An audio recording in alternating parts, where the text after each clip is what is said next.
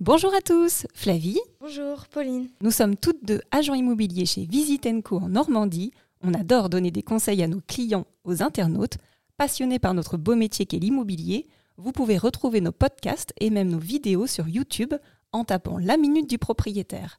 C'est parti pour le podcast du jour.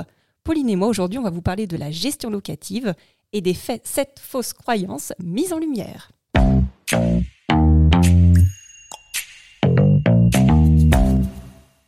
Vous êtes l'heureux propriétaire d'un appartement ou d'une maison que vous souhaitez mettre en location et vous vous dites qu'après tout, cela ne doit pas être compliqué de s'en occuper soi-même.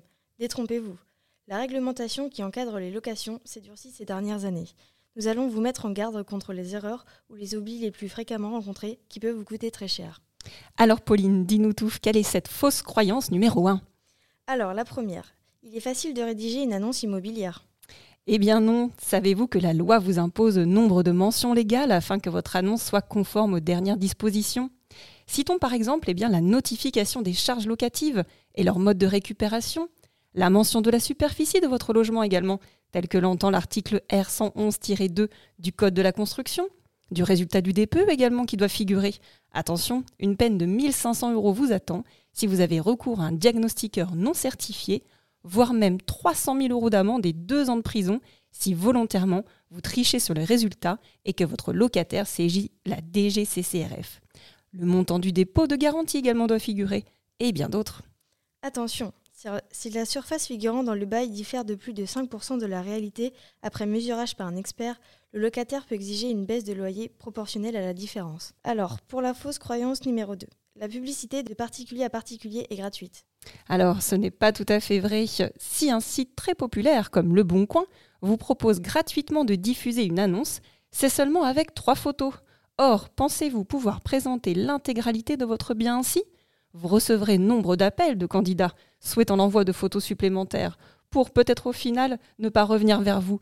Quelle perte de temps il va donc falloir mettre un peu la main à la poche pour obtenir un résultat satisfaisant.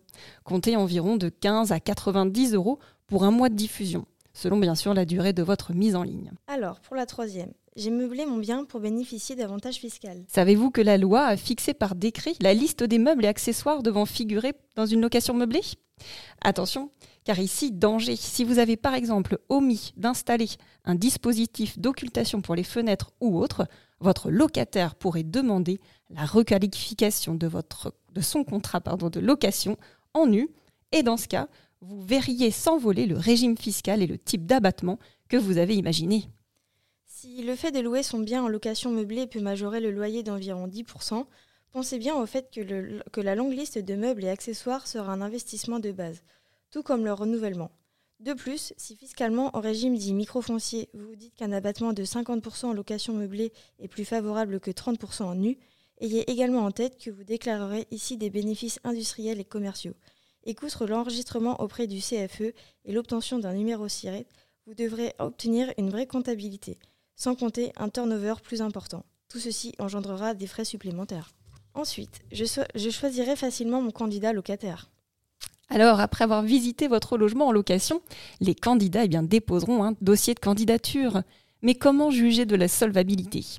Savez-vous quelles pièces administratives demander? Lesquelles sont autorisées par la loi? La liste des justificatifs pouvant être demandés au futur locataire et à sa caution est définie par le décret 2015 du 5 novembre. Les manquements au présent article sont punis d'une amende administrative prononcée par le représentant de l'État dans le département, dont le montant ne peut être supérieur à 3 000 euros pour une personne physique et à 15 000 euros pour une personne morale. Et on ne vous parle même pas de discrimination. Si vous refusez le logement à un locataire en invoquant un motif discriminatoire, vous encourez des peines particulièrement sévères, jusqu'à 3 ans d'emprisonnement et 45 000 euros d'amende. Alors, je peux trouver un modèle de bail sur Internet. Et oui, cette fausse croyance numéro 5, on va vous parler sur Internet. Et oui, vous pouvez trouver eh bien, euh, multiples informations, des propositions de modèles types pour vous aider à rédiger votre bail. Mais bien sûr, la plupart du temps, il s'agit d'un service payant. Et oui, rien n'est gratuit dans la vie. Mais savez-vous ce qui se cache derrière ce modèle type? Un juriste Un avocat Un notaire? Pas sûr. Croyez-nous, il s'agit là d'une étape cruciale de votre location. Et il ne s'agit pas de faire n'importe quoi, au risque de voir son bail tout simplement annulé par un juge sur demande de votre locataire, bien souvent très très bien renseigné sur la loi. Votre bail d'habitation devra donc respecter les dernières mesures en vigueur. Bien sûr, la loi de 89, ensuite la loi Allure et Elan qui est venu compléter tout ça.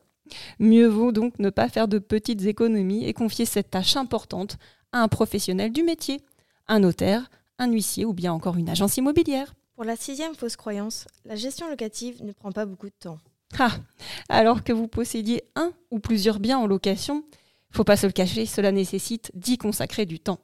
Alors, si vous avez la chance d'avoir un emploi du temps dans la semaine assez libre, eh bien tant mieux. Cela vous sera évidemment plus favorable que bah, d'avoir à vous en occuper pendant le week-end. De quoi parlons-nous ici? Bah, Tout d'abord de tenir la comptabilité de vos locataires. Sont-ils à jour? Ai-je pensé à régulariser leurs provisions sur charge? Ai-je effectué la révision annuelle? De leur envoyer chaque mois un avis d'échéance, puis une quittance.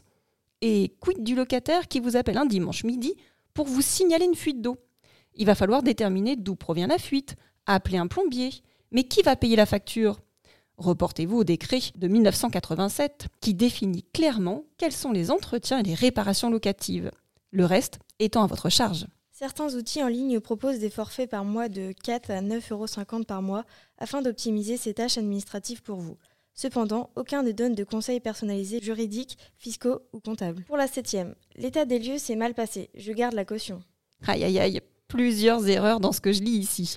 Tout d'abord, il ne faut pas confondre la caution, personne qui s'est porté garant pour votre locataire, et le dépôt de garantie. Là, il s'agit de la somme versée par votre locataire à l'entrée dans les lieux un mois de loyer hors charge pour une location nue et deux mois maximum pour une location meublée.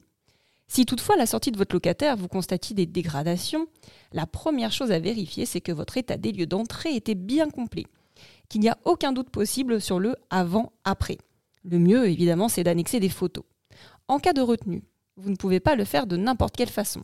Il vous faudra contacter une entreprise spécialisée qui selon le dégât réparera la dégradation constatée et la facture ou le devis servira de justificatif à la retenue sur le dépôt de garantie. Sachez qu'en France, toute contestation portant sur l'état des lieux peut être portée par le propriétaire ou le locataire devant une commission départementale de conciliation ou encore un conciliateur de justice. La conciliation est une démarche facultative et gratuite. Certains locataires ne s'en privent d'ailleurs pas lorsque l'état des lieux n'est pas clair. En 2017, nombre de cas passés devant la justice pour demande de restitution du dépôt de garantie, 7018. Source Infostat ministère de la Justice. Eh bien, on espère que ce podcast vous a plu. N'hésitez pas à nous mettre un petit like d'encouragement, voire même si vous avez une question, eh bien, posez-la en commentaire. On y répond toujours. Et si vous préférez le format vidéo, eh bien, retrouvez-nous sur YouTube et abonnez-vous à notre chaîne. Nous avons tourné aujourd'hui plus d'une cinquantaine de vidéos traitant d'immobilier. C'était Flavie et Pauline. On vous dit à bientôt pour un nouveau podcast. À bientôt. À bientôt.